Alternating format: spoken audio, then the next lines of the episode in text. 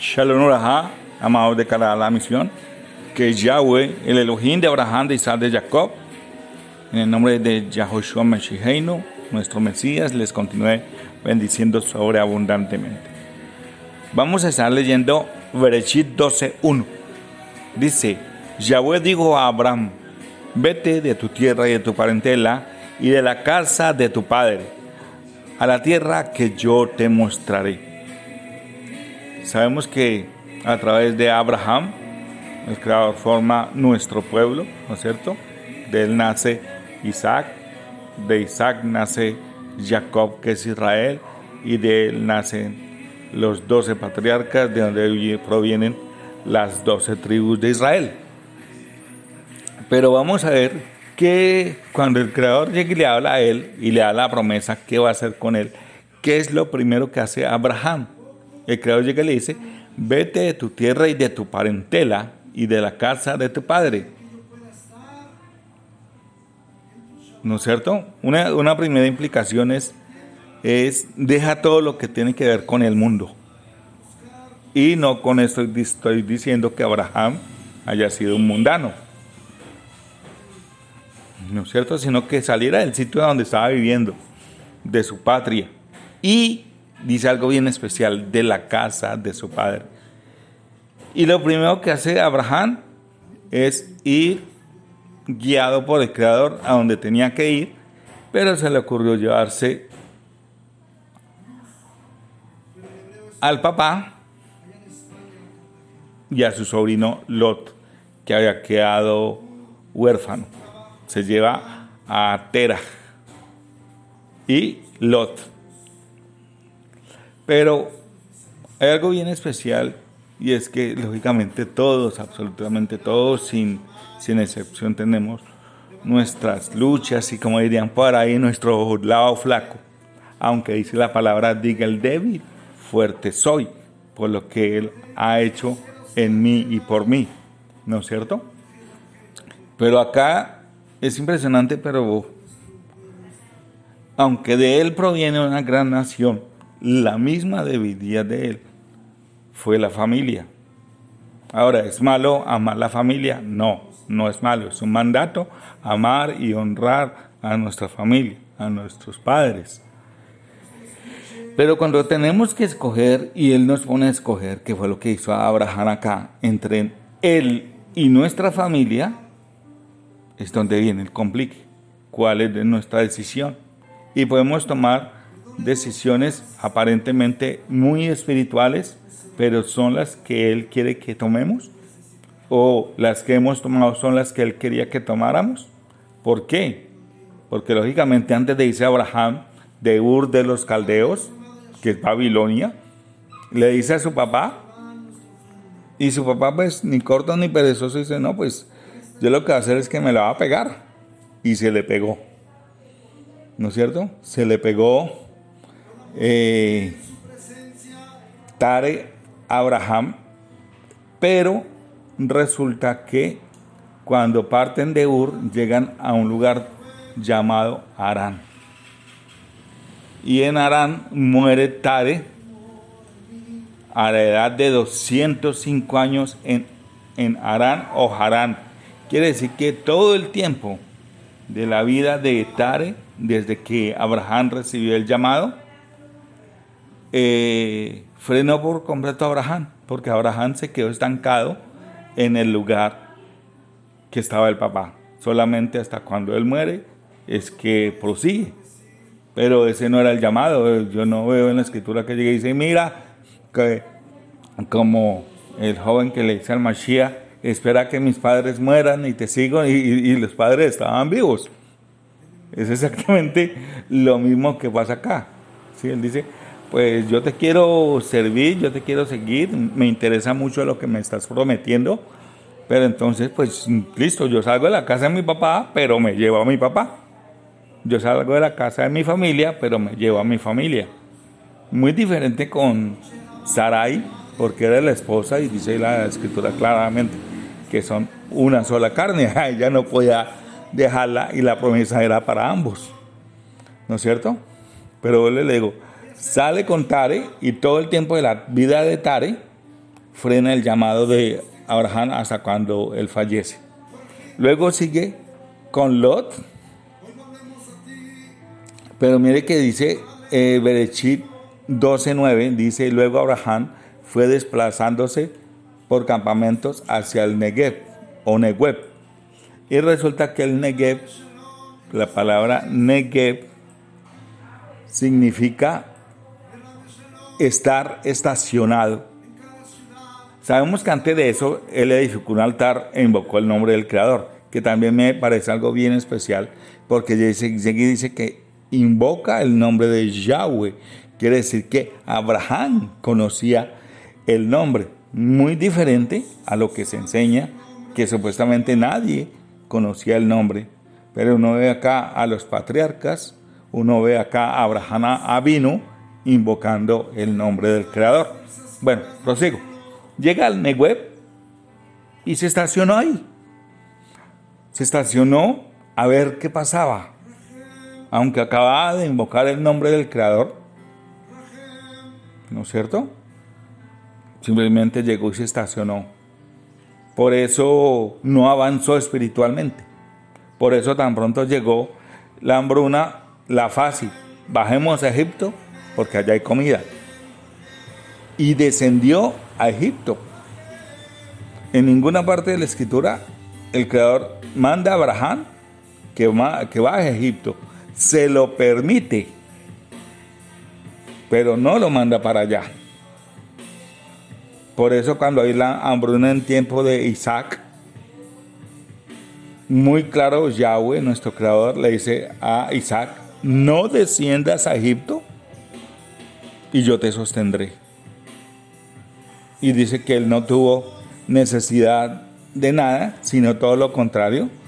En ese tiempo de hambruna en el mundo, en la época de Isaac, en ese tiempo de, de pandemia, digámoslo así, el Creador sostuvo a Isaac de una forma tremenda, mientras que la fácil para Abraham fue descender a Egipto. Y sabemos todo lo que pasó. Pero ¿con quién bajó a Egipto? Con Lot. Lot porque lo seguía, no porque fuera su tío, sino porque veía la bendición. Pero la bendición era para Lot. La bendición es para una persona que no tiene un corazón acorde con lo que el Creador quiere para nuestras vidas. David, dice la palabra, que era un hombre conforme el corazón de Yahweh, a pesar de que él pecó, a pesar de que él transgredió la Torah y de una forma muy fea. ¿No es cierto? Dice, dice también la palabra que llega y después de esto, que él baja a Egipto y todo lo que le pasa, sube, o sea que había bajado, sube dice en el 13.1 de Misraín, de Egipto, subió Abraham al Negev. Entonces, había descendido espiritualmente, pero sale de Egipto, de Misraín, y sube nuevamente al Negev con su mujer, pero también sube con Lot. Ahora, lógicamente el Creador es bueno y él respalda su palabra. Y él dijo a Abraham, donde tú vayas vas a hacer bendición. Punto.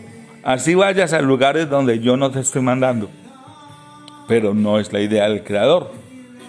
La idea del Creador es que le obedezcamos para poder andar siempre el chalón.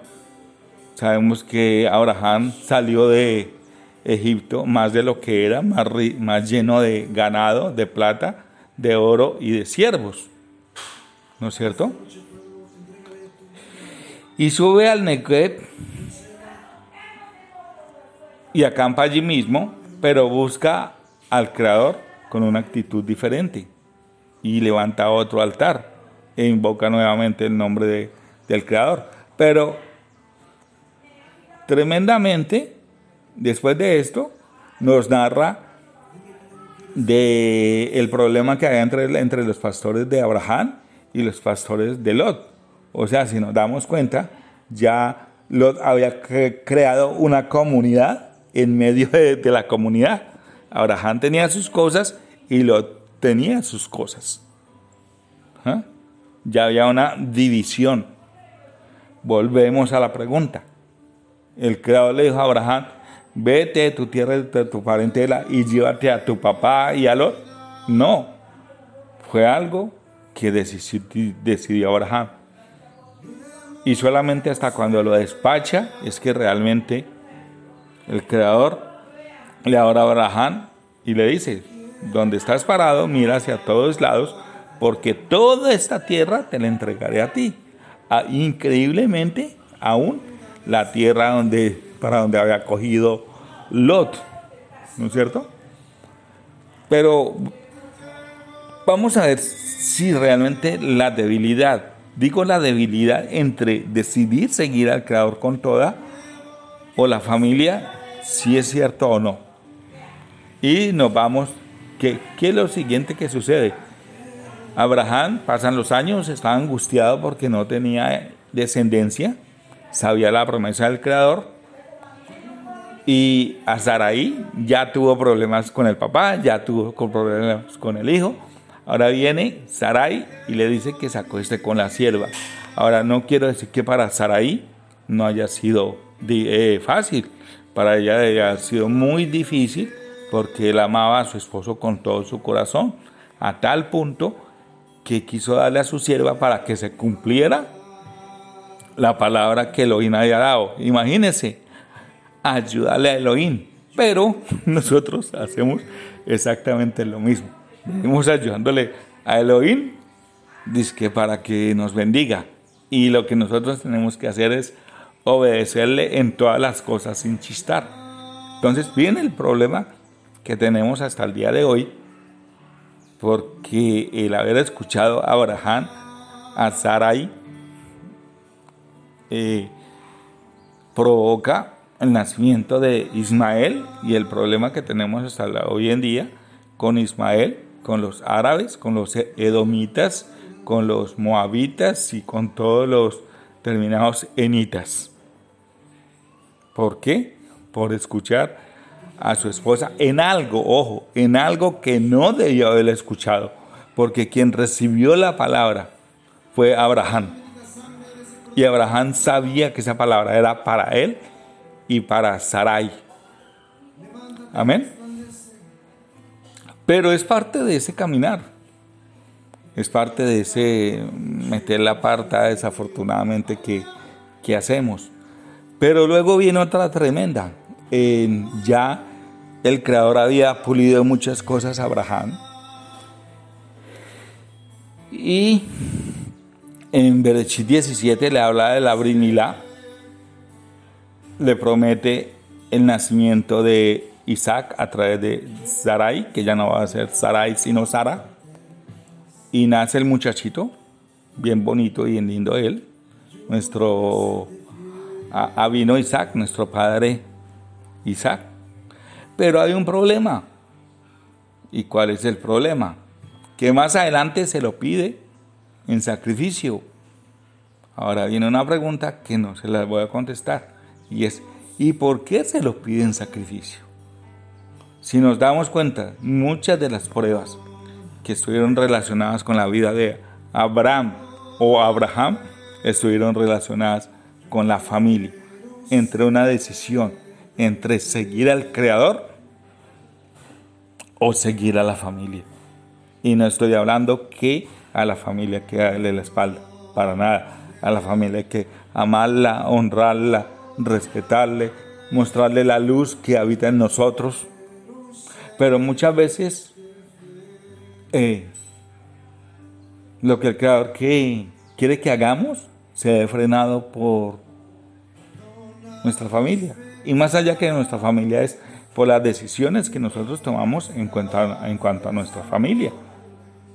Voy a darles un ejemplo. Cuando empecé a conocer del Creador, Hoy en día estoy muy cerca a mi familia, pero cuando empecé a conocer del Creador, una de las cosas que Él me ordenó fue que me apartara de mi familia. Y me aporté de ellos durante muchísimos años, dependiendo de Él, pero había una confianza en mi corazón, que cualquier cosa que pasara con ellos, el Creador los estaba cuidando. Y que si yo estaba lejos y no podía hablarles Torah, pues el Creador iba a poner a alguien en el camino de ellos a hablarles Torah porque es que el hecho que yo esté lejos de mi familia o tomando una decisión entre él y mi familia, no implica que él se va a, a olvidar de mi familia. ¿Qué hubiera pasado si Abraham hubiera dejado a su padre y a Lot allá? ¿Mm? Es impresionante, pero la palabra no escribe en ninguna parte que, que Tare haya tomado alguna decisión en algún momento por el, el Elohim que se guía a Abraham. O Lot, que se lo llevó porque pobrecito mi sobrinito que se quedó huerfanito, de pronto un tipo ya hecho y derecho, pero que también tenía las cosas, sus ojos en las cosas del mundo y no en las cosas eternas. ¿Mm? Por eso nuestro Mashiach dice que el que no lo deja todo por él, dice que no deja todo por mí, no puede ser mi discípulo. Pero también no lo puedo utilizar como una excusa para dejar a mi familia, para dejar eh, mis responsabilidades, todo lo que tiene que ver con respecto a mi familia, lógicamente. Aquí estamos hablando es cuando él, él, él, no el hombre, él, nos pone a escoger entre seguirle a él, obedecerle a él, seguir el plan que él trazó para nuestras vidas y nuestra familia. Ahora, ¿tengo que dejar a mis hijos? Pues si mis hijos son menores de edad, no, para donde yo vaya, ellos tienen que ir. Pero si mis hijos son ya mayores de edad, personas hechas y derechas, y no quieren seguir al Creador, yo tengo que seguir al Creador. Lógico, seguirles ahí chuzando, seguirles hablando, seguirles eh, haciendo la obra. Pero, pero, pero, pero, pero, pero, yo debo enfocarme en el Creador. Porque cuando yo me concentro, digámoslo de esa forma, o me ofrezco a Él como sacrificio vivo, como dice la palabra, para seguirle y obedecerle, Él se encarga. Mi familia nunca ha estado sola y jamás estará sola. Esté yo cerca de ellos o esté lejos de ellos. Esté yo cuidando de ellos o no esté cuidando físicamente de ellos. Porque quien se encarga de todo es Él. Que hubiera así Abraham. Bueno, viene la otra ya para finalizar. ¿Y qué hubiera pasado si, si no solamente Abraham no se hubiera llevado a su papá y a su sobrino, sino que se dejó ganar del papá y del sobrino? Dijo, no, tío, no, hijo, ¿cómo se ve por allá? Que porque escuchó una, una voz. Usted como que está loco, Lucas. Usted como que le está patinando el, el coco a Abraham. ¿Qué tiene, chino? Que le hace falta vitamina, cerebrina o, ¿O qué? Porque dice que escuchó una voz y que tiene que irse. No, Engis. Y lo hubieran convencido y se hubiera quedado en Ur de los Caldeos, de donde el Creador le mandó salir. No se hubiera dado la promesa. Ah, ahora, ya para finalizar, hay algo también bien especial y es que a pesar de las debilidades de Abraham con respecto a su familia, el creador se, encargó de ponerlo en orden. ¿Por qué? Porque al papá que nunca debe haberse llegado, llevado, pues llegó y permitió que cumpliera el tiempo de vida y partió. A Lot que no debe habérselo llevado, llegó el momento que dejó que sus cosas de la carne se lo ganaran y se apartara de Abraham. Eh, a Ismael le tocó mandarle, mandarlo lejos porque se estaba metiendo con el hijo de la promesa. Y a Isaac le tocó sacrificarlo, sabemos que no lo mató ni nada, pero sí lo mató en su corazón, que también quiero que miremos eso, y es que la vida de Abraham e Isaac, después del sacrificio, la vida de ninguno de ellos fue la misma. Ellos murieron a ellos mismos. Pero impresionantemente, Sara no. Sara no murió a Isaac. Por eso el siguiente episodio, después del sacrificio de Isaac, es la muerte de ella, porque ella no murió Isaac, Abraham sí, e Isaac murió a sí mismo. Toda chavachalón, que ve, top, que el Creador les continúe bendiciendo grandemente. Shalom, shalom.